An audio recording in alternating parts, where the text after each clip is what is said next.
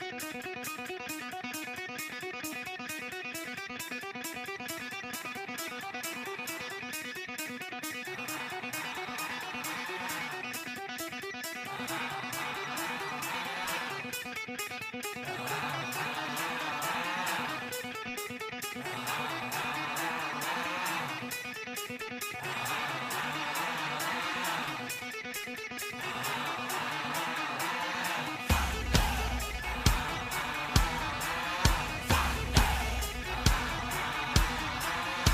Outro dia eu tava conversando com um amigo meu e ele falou uma coisa muito interessante. Ele falou assim, cara, o Google deixa a gente um pouco mais burro. Deixa, porra, eu lembro, eu lembro de vocês falando, acho que foi você que falou, Rafael, uma vez que perguntou alguma coisa assim, de dúvida, e eu fui olhar no Google, aí você falou, pô, não pode olhar no Google não, cara. É, eu acho que mesmo que ele não deixe certas pessoas mais burras, ele deixa com certeza mais preguiçosas, né? Porque hoje em dia tá muito mais fácil você procurar alguma coisa ali. E então se talvez a pessoa não souber dosar aquela informação e, e saber o que, que é verdade e o que, que é mentira, né? Ela com certeza fica mais burra. Então talvez não deixe a pessoa mais burra, mas talvez faz a gente ficar com, ficar com uma memória menor. Porque a gente não precisa mais guardar as coisas, né? Simplesmente a gente pode ir lá no Google a qualquer momento e vai estar tá lá. Então para que eu vou guardar na minha cabeça isso? É, Sim. faz sentido isso. E a gente também fica muito preso à primeira página, né? Porque, tipo assim, o Google gera um caralhado de, de informações diferentes, né? Sei quantas páginas. Isso. Mas a gente fica assim, tipo, se a gente não acha aquilo na primeira linha, nas primeiros dois, três links, cara, a gente já fica assim, porra. Sei lá, então é, é, é, é o que o João falou, preguiça, é, é, diminui a memória, igual você falou, e acostuma a gente mal, né? Nesse processo de pesquisar, de aprender, sei lá. Tem toda a informação ao tempo todo, né? Cara, eu, assim, eu, dou, eu, dou, eu faço trabalho com meus alunos, cara, e, e aí eu vejo que eu falo assim, cara, não vale o Wikipedia, porque é a primeira coisa que aparece é a Wikipedia, né? E os caras pegam tudo da Wikipedia e jogam ali, ele não tem nem o, o trabalho de, de, mudar, de ler, cara. Então eu falo assim, cara, procura um pouco mais. Quero duas, três fontes. Aí eles, eles vêm com duas, três fontes. Porque se você não fala, cara, eles vêm com a primeira coisa que aparecer e, e coisa muito doida, né? Tipo assim, de vez em quando você faz um. Também na escola, né? Você faz uma pergunta, assim, né? Vai dar na aula e faz uma pergunta X. E aí dentro daquilo que você já ensinou. E os caras vêm com a resposta Y, cara. Aquilo que você não ensinou ainda. Porque o cara não aula, ele olhou no Google, entendeu? Eles não estão aprendendo bosta nenhuma. Estão simplesmente copiando, entendeu? Eu sou, eu sou a favor, assim, da tecnologia, assim, só que eu acho que o ser humano ainda não, tava, não tá totalmente pronto para usar. A verdade é essa, assim, né? Porque, pô, é muito bom o Google, cara, é muito bom. A gente tem que saber, saber usar isso, né? Saber usar com parcimônia, saber Usar parada. É. Porque senão a gente entra até nas fake news e aí, e aí vai, né? Ai, rapaz, aí... Mudando de assunto,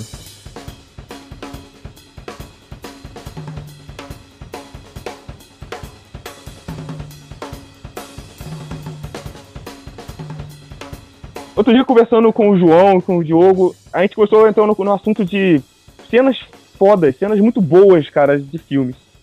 E aí resolvemos, vamos fazer um programa sobre isso. Então, pessoal, venha com a gente, nós vamos fazer agora, falar das cenas fodas que a gente gosta. No final, você pode deixar no comentário aí as cenas que vocês gostam também. Vamos começar agora, vou começar com, tô aqui com o Diogo Coimbra, os de sempre. Opa, ou não, né? Vai, vai que eu sou um clone, sabe? João Oliveira. É, eu, não, eu espero que eu esteja evoluindo, que eu não seja o mesmo do podcast, mas tudo bem. Estamos sempre evoluindo. É. E Rafael Fernandes. Então, gente. Quem é Rafael Fernandes? O Diogo te apresenta, apresenta ele, Diogo. Apresenta ele. Não, pô, é porque é engraçado, cara. É igual, é igual o André, tipo, você não fala eu, você fala na terceira pessoa, sabe? Pô, e o Rafael, e, o, e você quem? É, você As pessoas do outro lado não têm obrigação de saber quem eu sou, cara. Eu tenho que falar Rafael Fernandes. É, a gente ainda não é famoso. É, ninguém conhece minha voz. Surprise, motherfucker! Então, mas aí, como o podcast é um assunto de bar mesmo, a gente bateu muito papo sobre isso, né, cara? Caraca, vocês acabaram de falar, pô, tem cenas maneiras, tem cenas boas. E aí eu pergunto pra vocês, quais cenas marcaram a vida de vocês? Cenas que fala assim, caraca, você lembra até hoje do vídeo que você viu? Você lembra o que você estava fazendo com você quando você viu? E toda vez que passa esse filme, você espera essa cena, porque você gosta muito dessa cena. Vamos começar. Quem vai ser o primeiro? Vamos tirar aqui no, no, no 1. Rapidinho, Diogo. É, gostaria também de lembrar aos ouvintes que a gente não preserva a, experiência do, do que a pessoa, o próximo irá sentir assistir o filme, então a gente vai dar spoiler e foda. É, eu acho que os filmes são velhos, né? Então, tipo assim, vamos lá. O primeiro filme que eu vou falar, ele é velho, ele é clássico, é um dos meus diretores favoritos.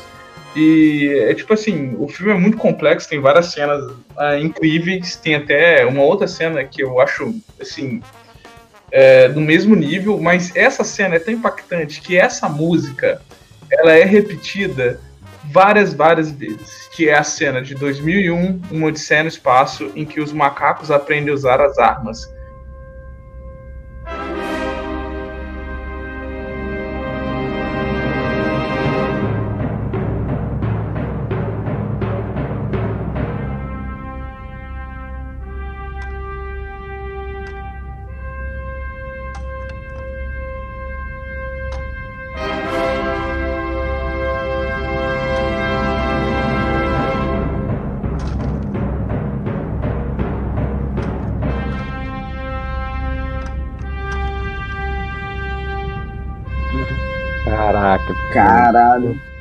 E aí aquela música. É, isso é muito bom, isso é muito bom. Compartilho com meus amigos aqui agora. Que é essa cena dessa música e, e, e ela, ela, dá um arrepio na hora, que é uma coisa assim impressionante. E até hoje, quando eu vejo essa. Eu vi, revi agora, assim, essa cena, e fiquei assim. Caralho, que foda, velho. E diretor Stanley Kubrick que é um gênio. Um gênio.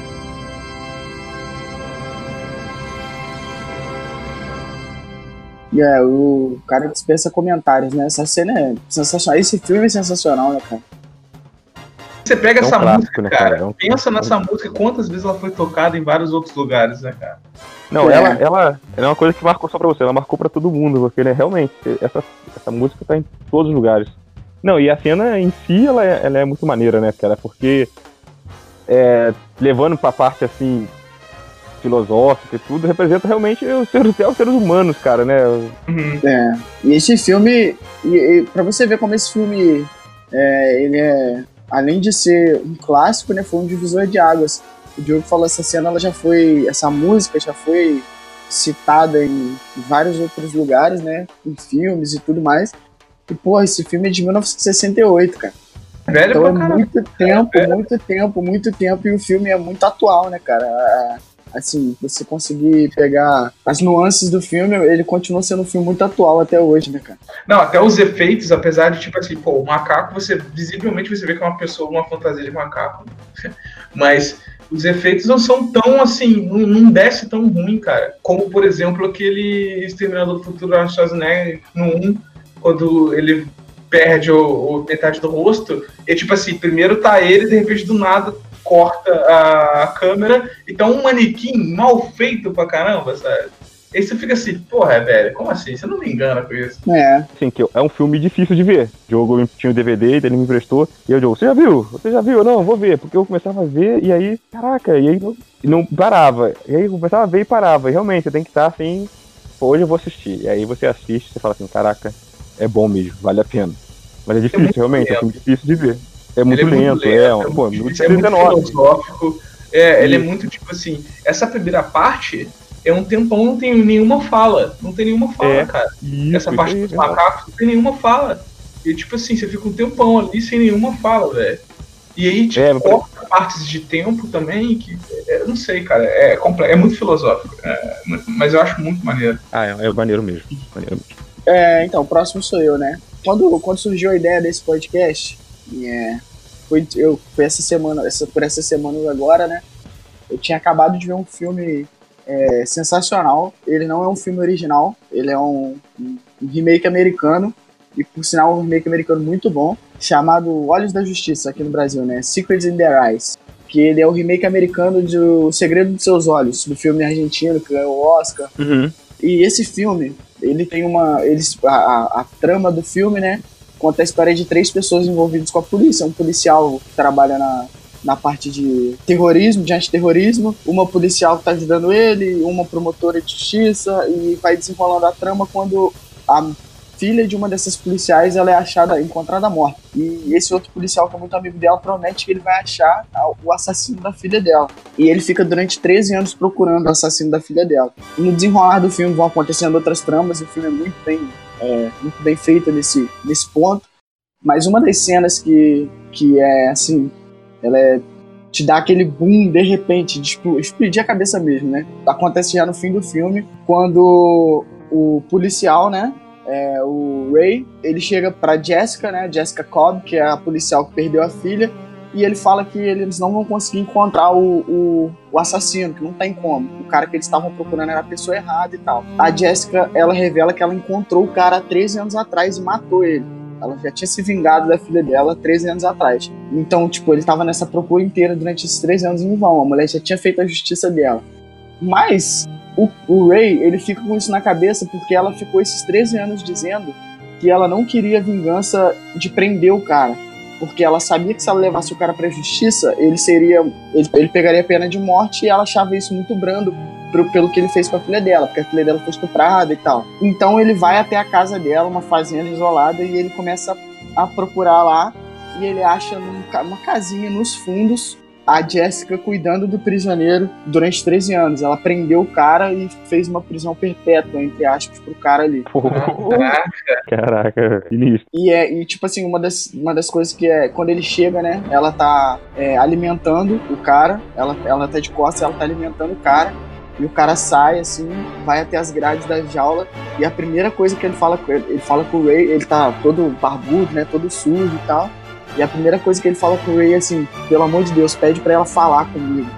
Então, tipo, o cara ficou, sei lá, 13 anos no silêncio absoluto, na tortura dele ali. Essa cena é do caralho, maluco.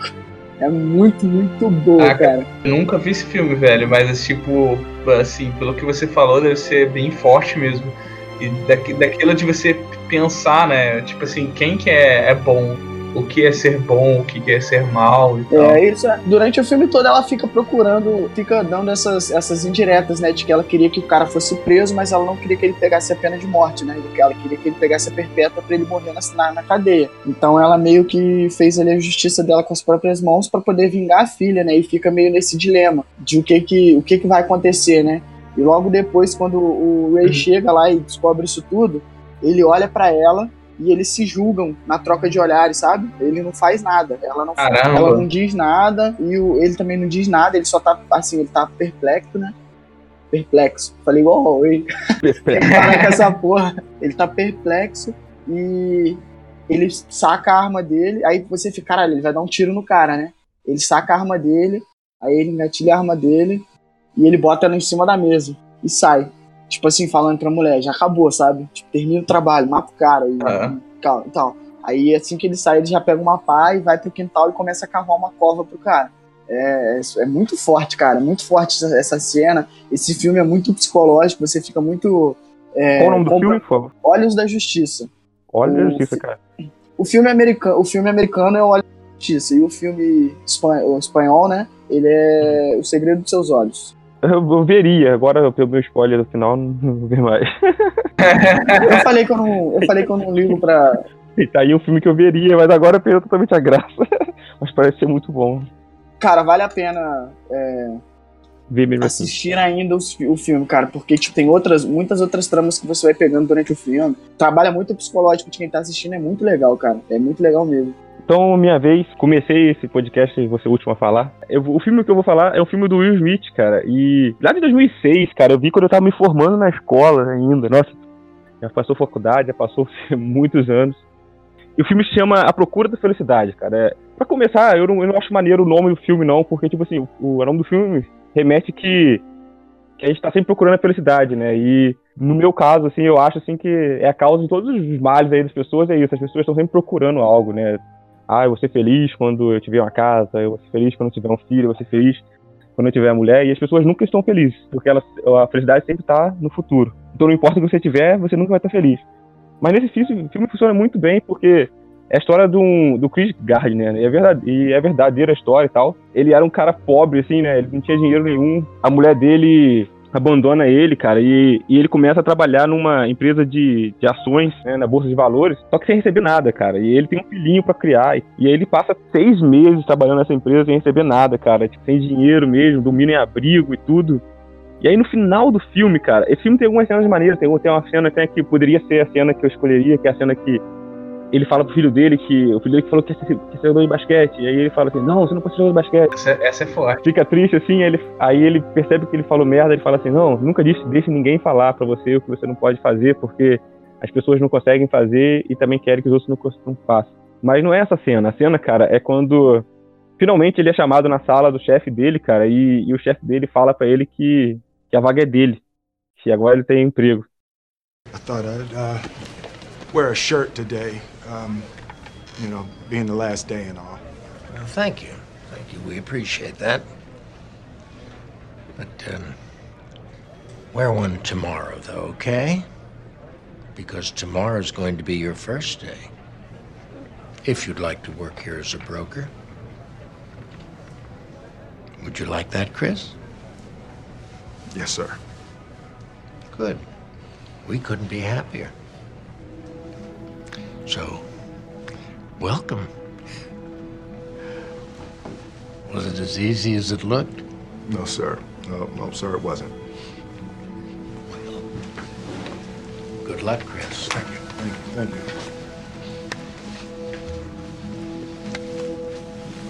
You, sir. Oh, Chris. I almost forgot.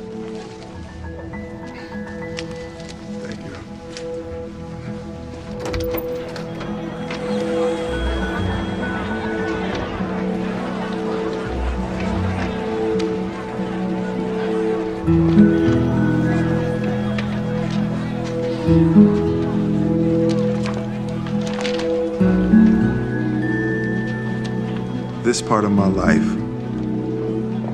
this little part, is called happiness. Cara, e essa cena é tão incrível, cara, porque você passou com o cara todo o tempo do filme inteiro, né? E e ele se ferrando o tempo todo, a mulher abandonando, ele não tendo dinheiro, ele perdendo a máquina que ele vende. E aí, nesse momento, cara, ele quer chorar, cara. Se vê, e, a, e a, atuação do Will Smith aqui é muito pouco, cara, porque ele, você vê na cara dele, assim, tipo assim, caraca, eu quero chorar, mano. Eu, eu, só que ele não pode chorar ele frente todo mundo, cara. Então ele começa a engolir o choro, assim, tipo assim, pô, engolir o choro, e aí ele sai, assim, engolindo o choro, entra no elevador, e aí ele sai engolindo o choro, cara, assim, caraca, e aí você vai junto com o cara, mano. Você começa a engolir o choro, assim, e aí você. Caraca, ele venceu. E aí, muito interessante o filme no final até passa assim, né, que, que o cara tornou milionário, que ele vendeu, ele, depois ele saiu daquela empresa, criou uma empresa própria e ele ficou multimilionário, vendeu parte dela sei lá quantos milhões. Mas o, o filme em si, caraca, é impactante.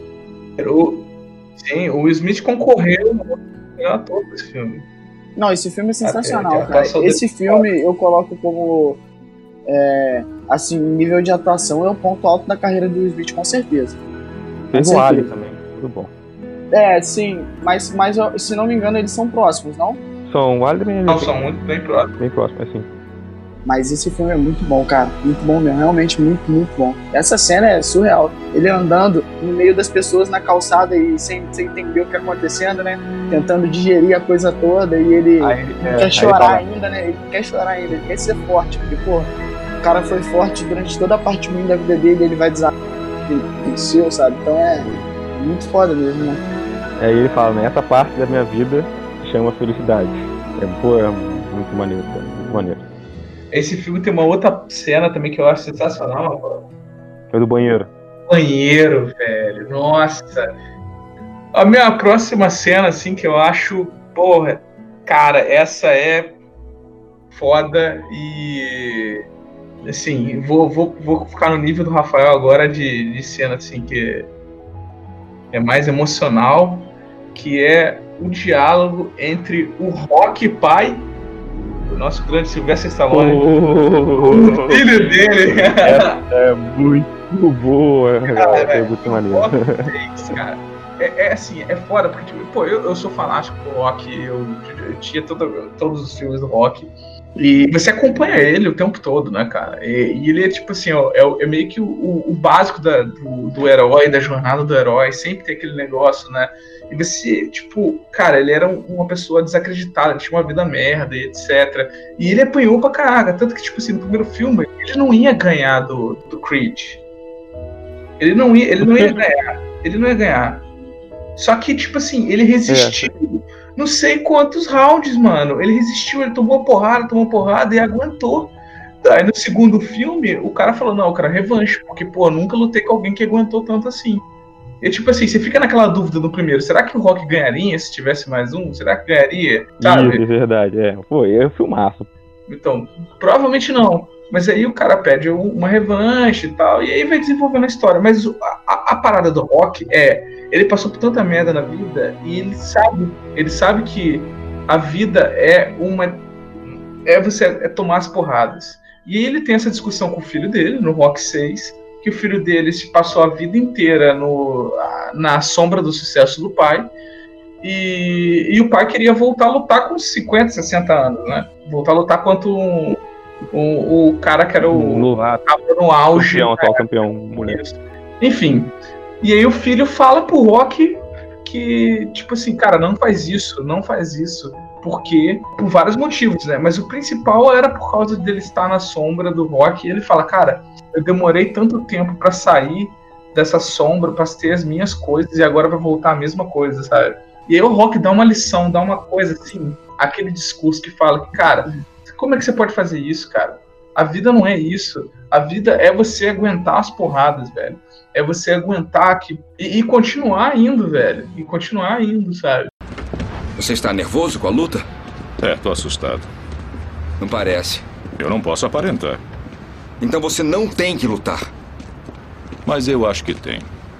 É, olha, viver com você não foi nada fácil.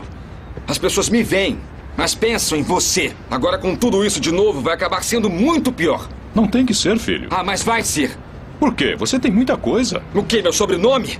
Foi por isso que arranjei um emprego decente. Por isso que as pessoas me tratam bem desde o começo. Agora eu começo a conseguir as minhas coisas. Eu começo a conseguir tudo sozinho. E isso acontece. Eu estou pedindo um favor a você. Desista dessa luta. Isso vai acabar muito mal para você e vai acabar muito mal para mim. Acha que eu prejudico você? Acho. Tá me prejudicando. Hum, essa é a última coisa que eu quero na vida. Eu sei que você não quer fazer isso, mas é exatamente o que está fazendo. Não liga pro que as pessoas pensam. Não te incomoda que as pessoas fiquem fazendo piadinhas de você e eu vou estar incluído nisso. Acha que isso está certo? Você acha?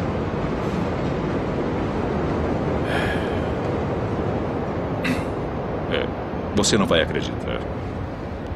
Mas você cabia aqui. Eu segurava você e dizia para sua mãe: Esse menino vai ser o melhor menino do mundo. Esse menino vai ser melhor do que qualquer um que conhecemos. E você cresceu bom, maravilhoso. Foi muito legal ver você crescer, foi um privilégio. Aí chegou a hora de você ser adulto e conquistar o mundo, e conquistou. Mas em algum ponto desse percurso, você mudou. Você deixou de ser você. Agora deixa as pessoas botarem o dedo na sua cara e dizerem que você não é bom.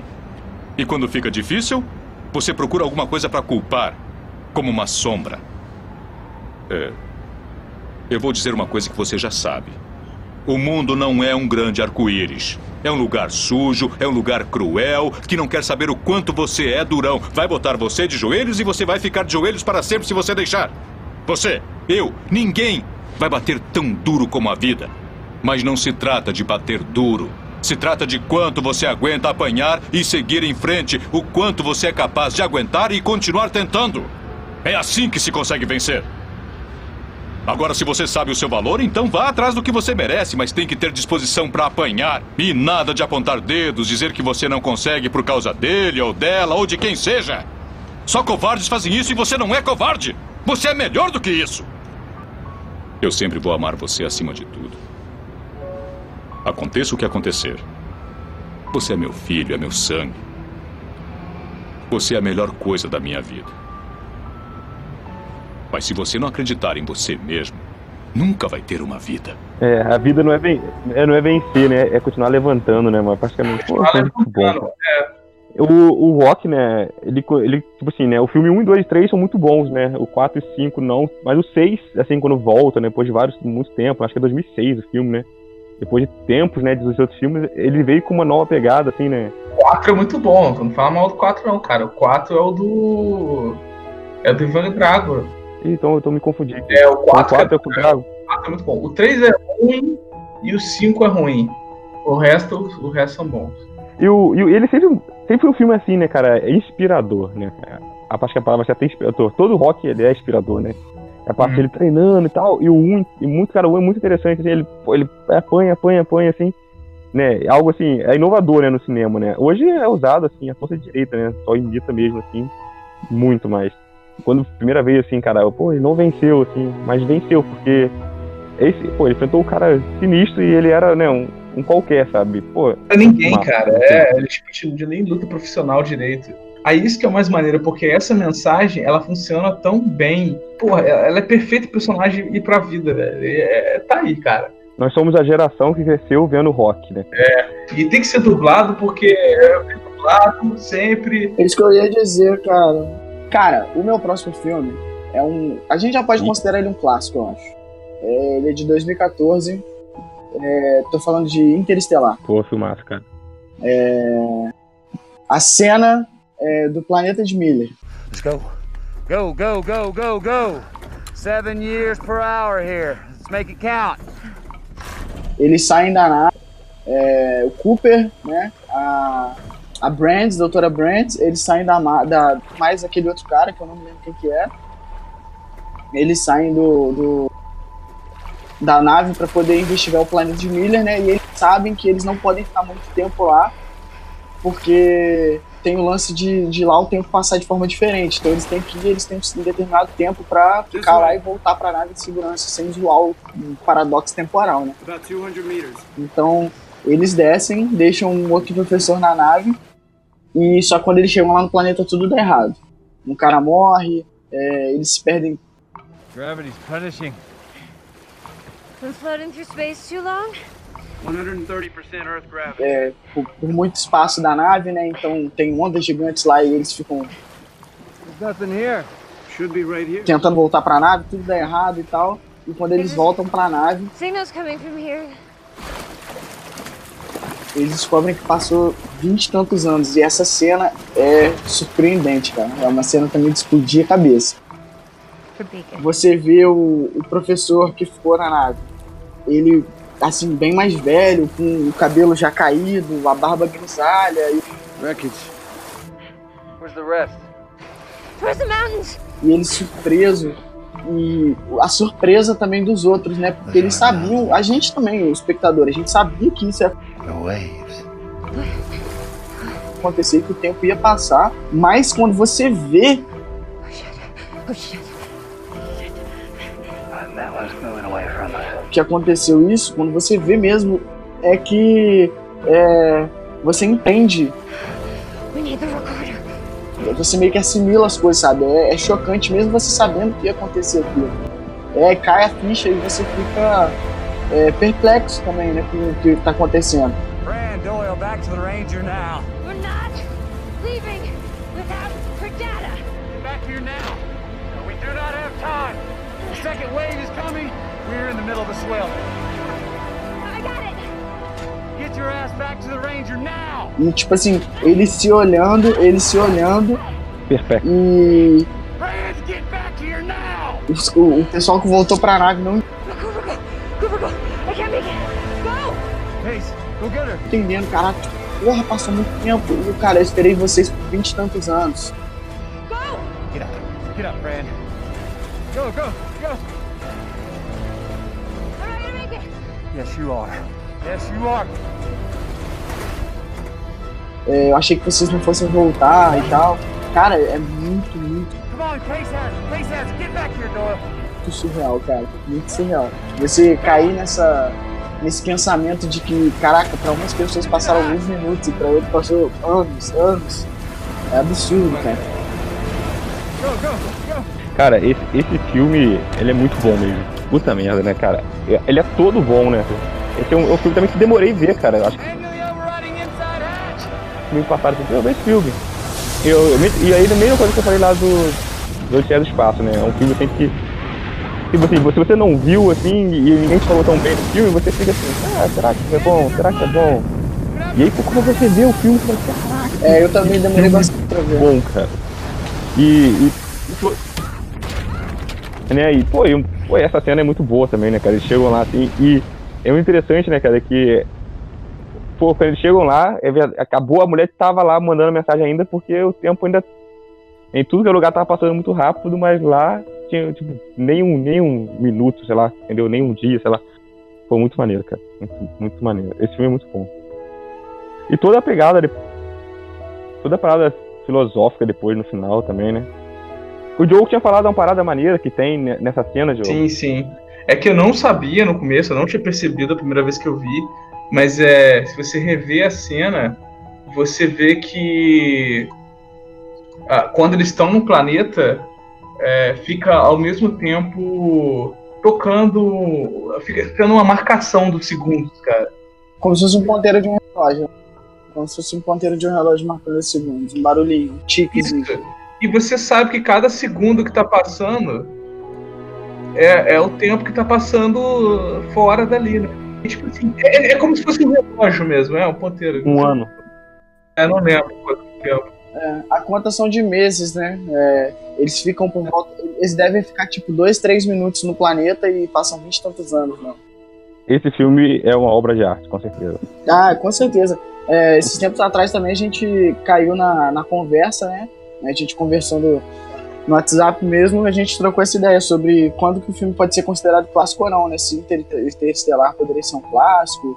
A gente citou alguns outros filmes também que são recentes, ou se, tipo, se o fato dele ser um clássico vai vir com o tempo só, depois que se passarem alguns anos, ou se, pô, agora que a gente tá cinco anos do lançamento. É, né? a gente fala disso no cast de Ver e Vingança. É, a gente conversa bastante sobre gente, isso. A gente comenta sobre isso porque a gente considera Ver e Vingança um clássico. É, e o Interestelar, Interestelar também. Né? também. Então a minha vez, cara, eu venho com um filme de 2016, cara, um filme bem novo. E ele é com, com um ator, cara, inglês, chama Donald Gleason. Tá até fazendo sucesso, ah, ele, tá, cara, ele, fez agora o Star Wars, é um, sim, sim. é um ruivinho, cara. E, e o, o cara é um puta ator, puta merda, o cara é muito bom. Cara, e o filme chama Questão de Tempo. Caraca, eu. Eu não vou explicar porque eu escolhi é, esse filme, cara. É cara, eu gosto muito de filme, cara, que que tem uma coisa ligada com o tempo. Filme, série, cara, sei lá, eu acho muito maneiro esse negócio de viagem no tempo e tal. E o filme tá sobre isso, cara. Imagina, ele é um cara normal, cara, que quando ele faz acho que 18 anos, sei lá, num ano novo, o pai dele chama ele assim e fala com ele, cara, a nossa família tem um negócio, todos os homens da nossa família podem viajar no tempo. E ele, ah, ele acha, o pai dele, ah, é bobeira, é mentira. Aí o pai dele, não, é simplesmente entra num lugar escuro, cara, fecha os olhos, fecha as mãos e, e pensa no lugar onde você quer ir e você vai ir para aquele lugar. Cara, e, e o filme é muito bom, cara, que ele vai voltando no tempo várias vezes durante o filme inteiro, assim e tal. E aí vai te mostrando que tem coisas que mesmo que você volte no tempo, é impossível mudar, cara. Tipo assim, igual ele quer pegar uma mulher lá que hoje tá muito famosa também, que é aquela mulher que faz a, a Arlequina, qual é o nome dela? Margot Robbie. Margot Robbie, na época ela não tava tão em alta, mas ela, ela vai passar as férias na casa dele, assim, e aí ele pede pra ficar com ela no último dia, sabe? Tipo assim, no último dia ele toma coragem e pede pra ficar com ela. Aí ela fala assim, pô, você podia ter me pedido antes, cara.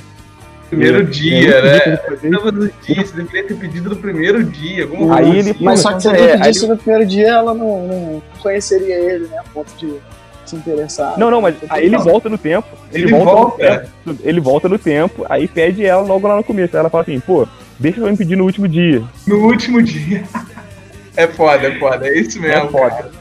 cara é aquele famoso desculpinha, né, velho?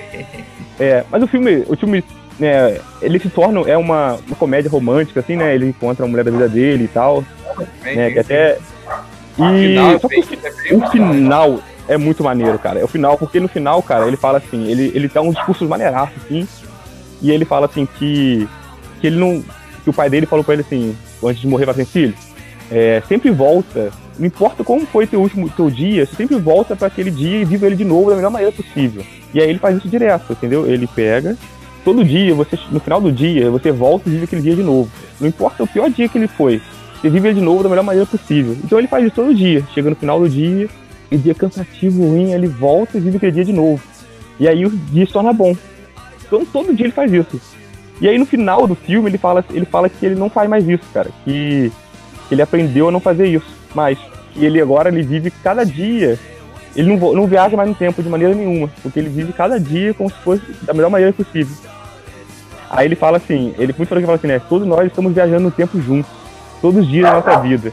Tudo que podemos fazer é o nosso melhor. É aproveitar esse passeio maravilhoso. And in the end, I think I've learned the final lesson from my travels in time.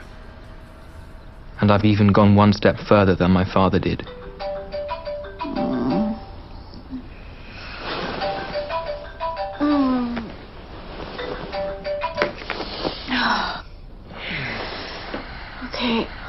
I'll do the kids.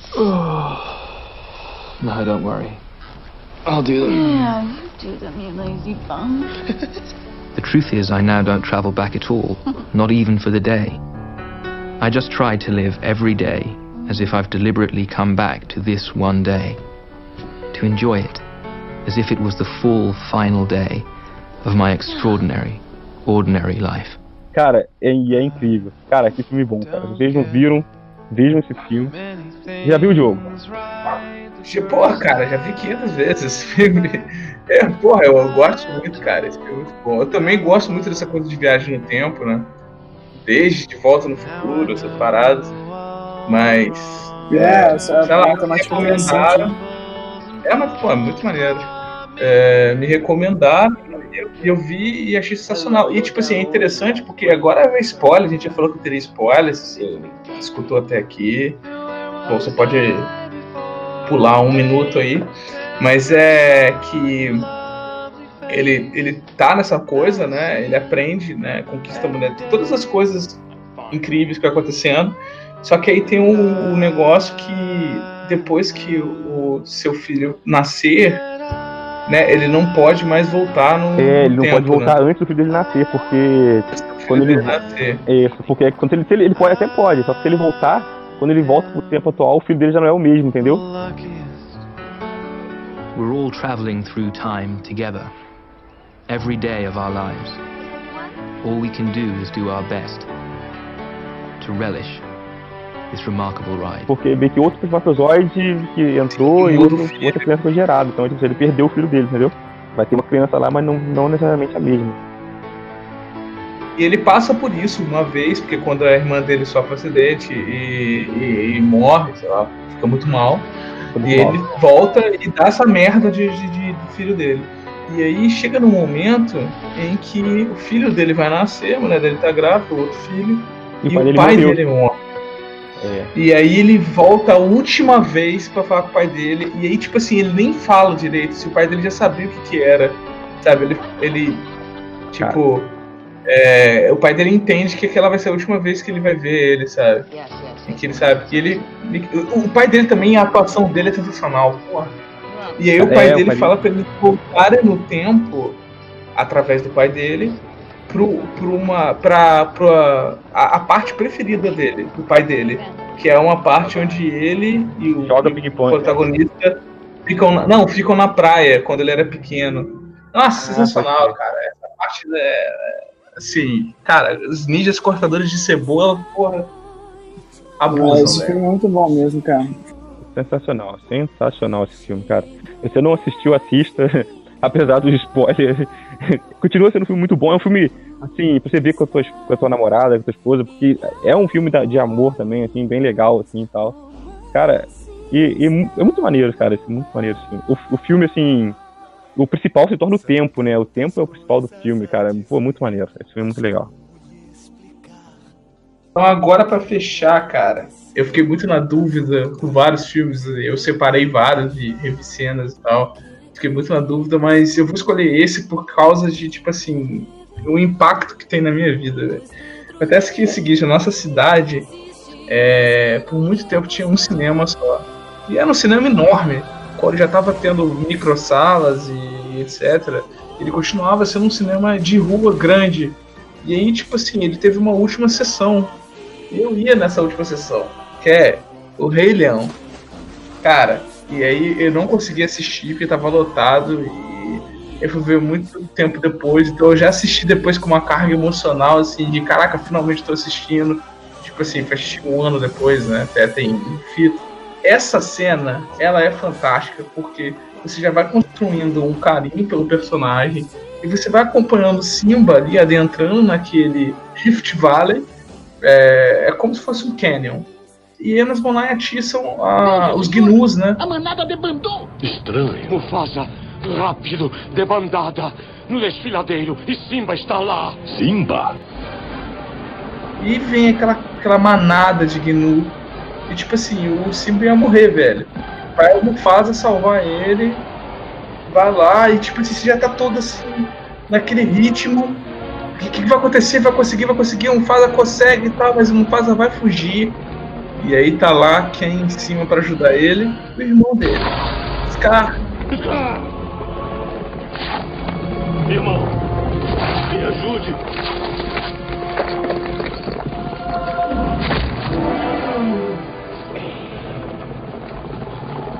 Vida longa ao rei.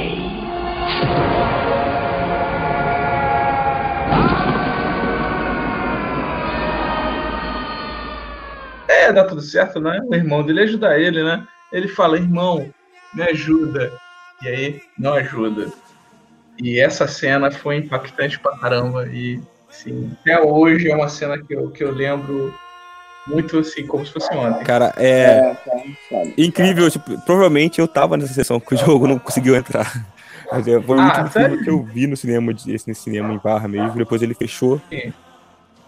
Cara, é engraçado que todo mundo da nossa época, todo mundo da nossa época, assim, foi nesse dia, cara. Eu só eu que consegui, cara. Eu fico muito revoltado. Mas eu já passou já, mas fiquei muito revoltado. Não, o, o, filme é todo incrível, né? E, e até é legal até você falar, porque estamos prestes a, a sair, né, o live action né, do filme, né? Mas, sim, cara, sim. esse é um dos filmes, assim, Rei Leão, ele é, é, incrível. Pra mim, é um dos melhores filmes da Disney, assim.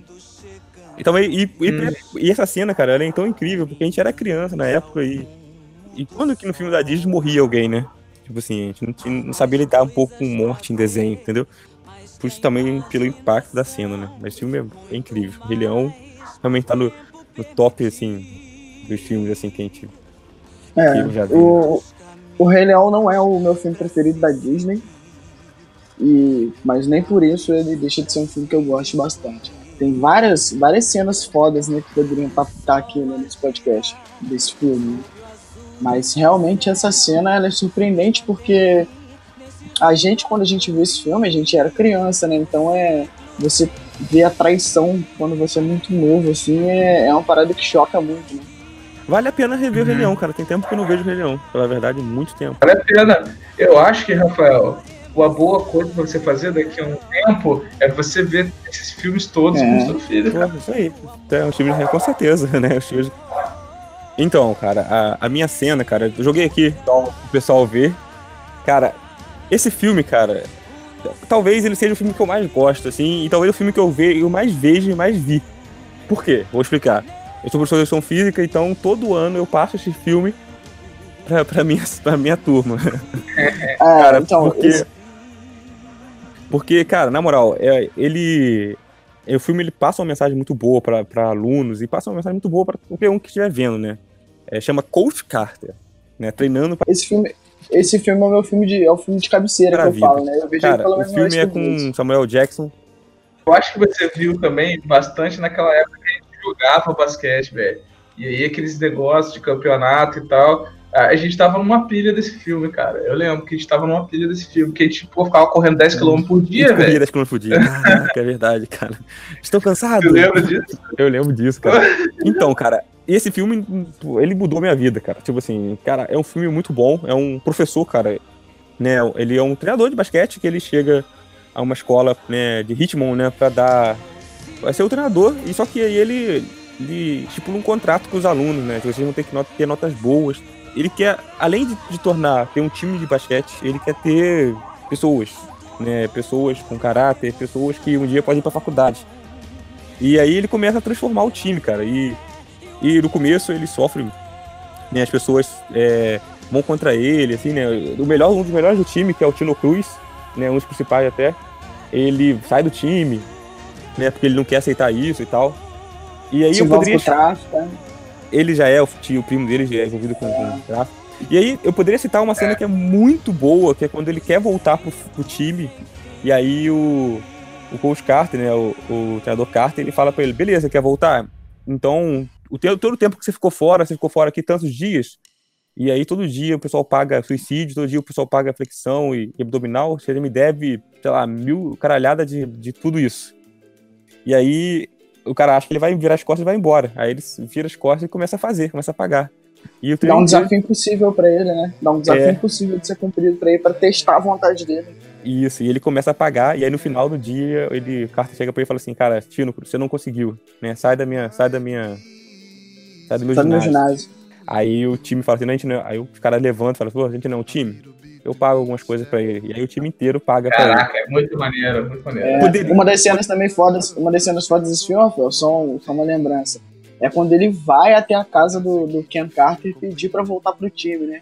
o primo dele acabou de ser baleado e ele chega sangrando e ele fala, pelo amor de Deus, cara, me ajuda. E ele pedindo ajuda realmente, né, pro, é, pro, mas... pro Ken Carter, é Durante todo o filme, cara, o Carter ele vira pro, pro esse Cruz e fala assim, qual o seu medo?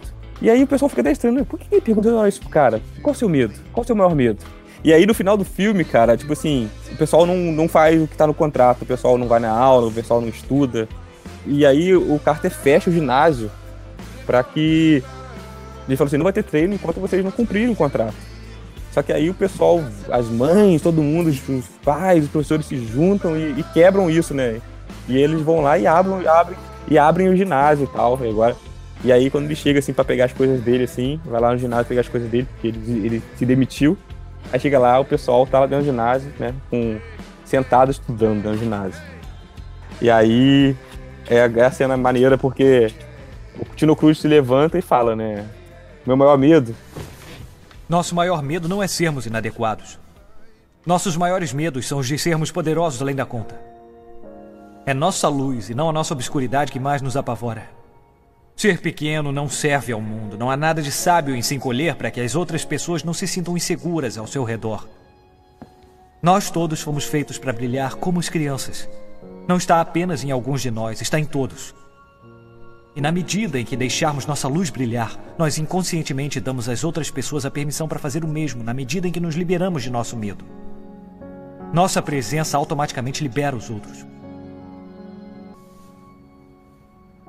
Senhor, eu só queria dizer obrigado. Salvou a minha vida. Obrigado, senhores. Todos vocês. Cara, mas é incrível. É incrível, assim, que você fala assim, caraca, assim, pô, que, que, pô, que maneiro, cara, que maneiro, assim, né? Nosso maior medo não é sermos inadequados, nosso maior medo é sermos infinitamente poderosos, assim, caraca, é incrível, incrível. E, e fecha com um chave de ouro. Né? E, e sabe o que é interessante, às vezes, quando me deixa com muita raiva, cara, é que talvez as pessoas de hoje não entendem esse filme, cara. Às vezes quando eu passo esse filme e, e aí eu vejo os alunos assim, tipo assim, cagando com esse filme, cara. Aí eu falo assim, cara, não é possível, velho. Não é possível, é um filme tão bom. Cara, é um filme da minha vida, com certeza. É, esse filme é sensacional, cara. É, ainda mais para quem escolheu é, a profissão, né, de, de, de professor. Durante, durante a faculdade, é, durante a faculdade é, tem um professor meu que ele repetia sempre uma frase que é uma frase que é, eu fico sempre sempre me pego pensando bastante nela. É, que a gente não é só professor entendeu? A gente é, é, influenciador de pessoas a gente é moldador de opinião. Então é isso que acontece no filme né? Ele chega para ser só o treinador de basquete só ganhar campeonatos e ele, além de conseguir os resultados dentro da quadra, ele consegue formar seres humanos, cara. E é baseado numa história real o filme. Real. E no fim do filme, conta quais foram, tipo, quais foram os, os, os troféus que o time ganhou, né? Então ele fala das conquistas dentro da quadra do time, durante esse período do, do treinador Ken no, no comando. E fala também dos, dos do, das conquistas fora da quadra, né? Fala que fulano foi pra faculdade, ah, fulano, fulano formou isso, fulano formou médico, né? Uma empresa, é, conta tudo isso, sabe? Então, é, você vê, é, Eram jovens totalmente perdidos que, assim, pelo amor ao esporte ali, conseguiram se conectar com aquele cara que só queria mudar um pouquinho a vida de cada um, sabe? Influenciar um pouquinho a vida de cada um. É sensacional, cara. É surreal esse filme, muito bom, muito bom. Eu assisto direto também, é, é muito foda. Então, eu, eu deixo aqui minha menção rosa, cara. Eu não vou falar, mas teria o discurso do Ty Durden no, no Clube da Luta. Fico chateado de não poder ah, falar sobre ele, mas Vai lá, João. Também coloquei, eu coloquei o discurso do William Wallace, que eu não vou falar aqui Isso também, que eu ia cara. falar, o discurso do William Wallace é uma cena foda do, do tudo, né? Então, é, minha vez agora de citar o filme. É, foi até Fechar, bom, fecha com chave de ouro. Foi até, bom, foi até bom eu ter, ter ficado pro final. É, então, aqui nós três, que estamos diariamente aqui no podcast, a gente. Nós somos de família humilde Sempre fomos de, do interior, do interior, do interior do cu do Rio de Janeiro, é, da roça mesmo. E, é. Mas só que, tipo assim, uma das coisas que conecta bastante a gente, além da forma de pensar e de tudo, é, eu acho que é a honra, né? Nós sempre fomos pessoas muito conscientes de que, não só a honra no, no sentido cru da palavra, mas de você ser bom com o seu próximo, de você ter um pensamento coletivo que, que vai trazer alguma coisa para sua sociedade, para sua convivência. A gente sempre teve essa, essa, essa, esse pensamento paralelo, assim, né? Mas isso vem muito da nossa criação do interior e tudo mais, então eu, eu acredito que nós somos pessoas boas no, no, no, final das contas. E o filme que eu trago agora, ele fala muito de honra. É, o, filme, o, nome do filme é Homens de Honra, de 2000. Porra, eu já ia, eu velho, eu ia falar, é Homens de Honra o é, filme. É, é isso aí, cara esse filme é Robert De Niro, Cuba Gooding Cuba Jr., Charlize Theron. Esse filme é... é muito triste, velho. É um filme muito bom, assim, tipo assim, porque eu, como negro, né, você, pô, você, você, sente muito na pele do maluco, sabe? Tipo assim. E aí ele tem que passar por dois preconceitos, né, cara? Que é o preconceito né, racial e o preconceito contra a pessoa deficiente, né? Porque ele tava deficiente, as pessoas começam a escarrar disso. Cara, é um filme muito bom também. Esse, bom esse filme conta é a história do Cal Brashear, que ele é um cara negro dos anos 50, que o sonho dele é ser mergulhador da marinha. E naquela época a marinha dos Estados Unidos era lotada de preconceito com os negros, o país inteiro, né, o mundo inteiro era. E ele entra como subchefe cozinheiro da marinha, para ele poder tentar ser é, tipo, ir galgando degrau por degrau o sonho dele de ser mergulhador. Durante o filme, nessa busca dele pelo sonho dele de ser mergulhador, ele quer ser um, ele se torna um nadador de resgate, né? Mas chega numa hora que ele tem, sofre um acidente e ele perde uma perna. Então, pô, como é. que o cara que é mergulhador vai conseguir nadar sem uma perna? Cara? Mas aí ele descobre que esse não era o principal problema dele. Não era ter que descobrir como uma, ser um mergulhador sem uma perna. Era enfrentar o racismo dentro do dentro do da, da marinha, né? Uma cena no final do filme quando ele está suspenso das atividades dele por ser é, deficiente físico, ele vai, ele está no tribunal tentando reaver a, a, a, condição dele de mergulhador e durante todo o tribunal, né, o, o cara que está julgando ele fica, fica realmente julgando ele, é, é, desmerecendo ele por ele ser negro, achando que ele não vai conseguir e tal. E esse filme tem uma frase muito, muito forte, cara, que perguntam pro, pro Cal, é, por que, que você quer tanto isso? Aí ele responde assim, porque eles achavam que eu não conseguiria, eles disseram que eu não conseguiria. Então ele enfrenta tudo isso e ele recebe também uma missão impossível. É, eles estão testando um novo equipamento da Marinha, que é um escafandro de 132 quilos, que provavelmente não conseguiria, é, ele não conseguiria carregar com uma perna só.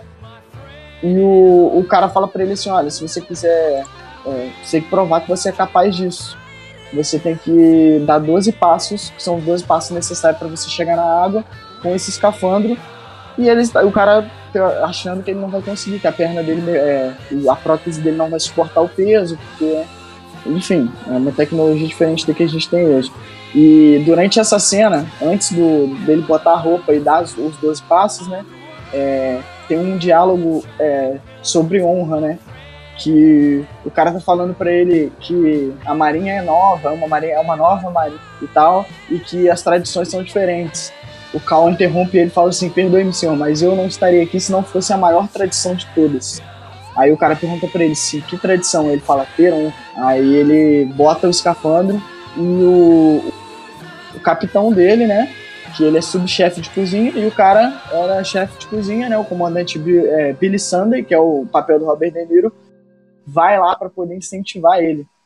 E ele bota o, o escafandro com os, os, dá uns 12 passos. Mergulhador da Marinha, de pé.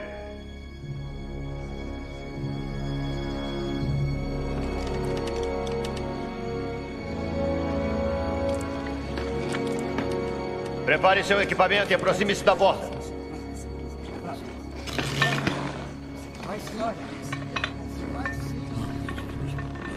Um.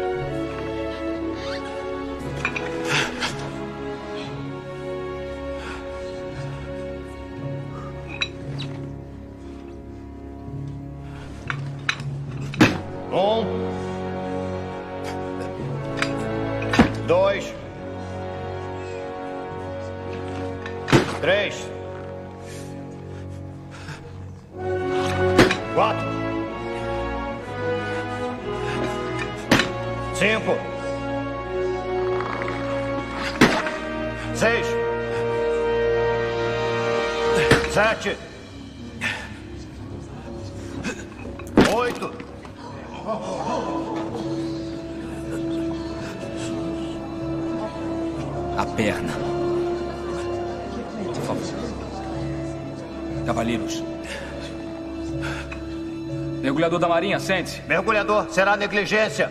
Este é meu grupamento. Droga, cozinheiro!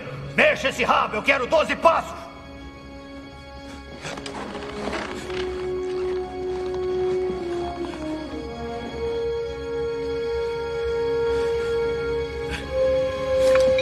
Nove!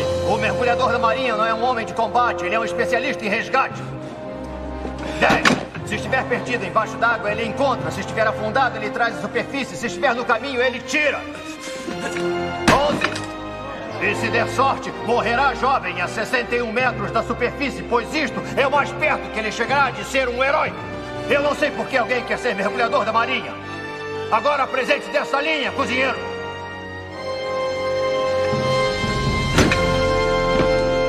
Descansar.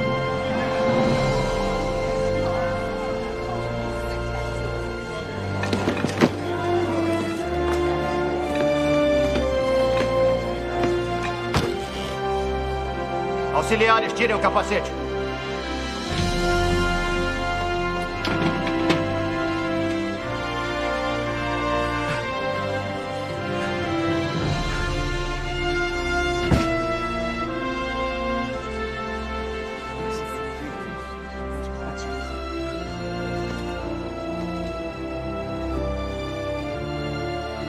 A Marinha dos Estados Unidos tem orgulho de reintegrar o subchefe e mergulhador Cobra Shear ao serviço normal da ativa.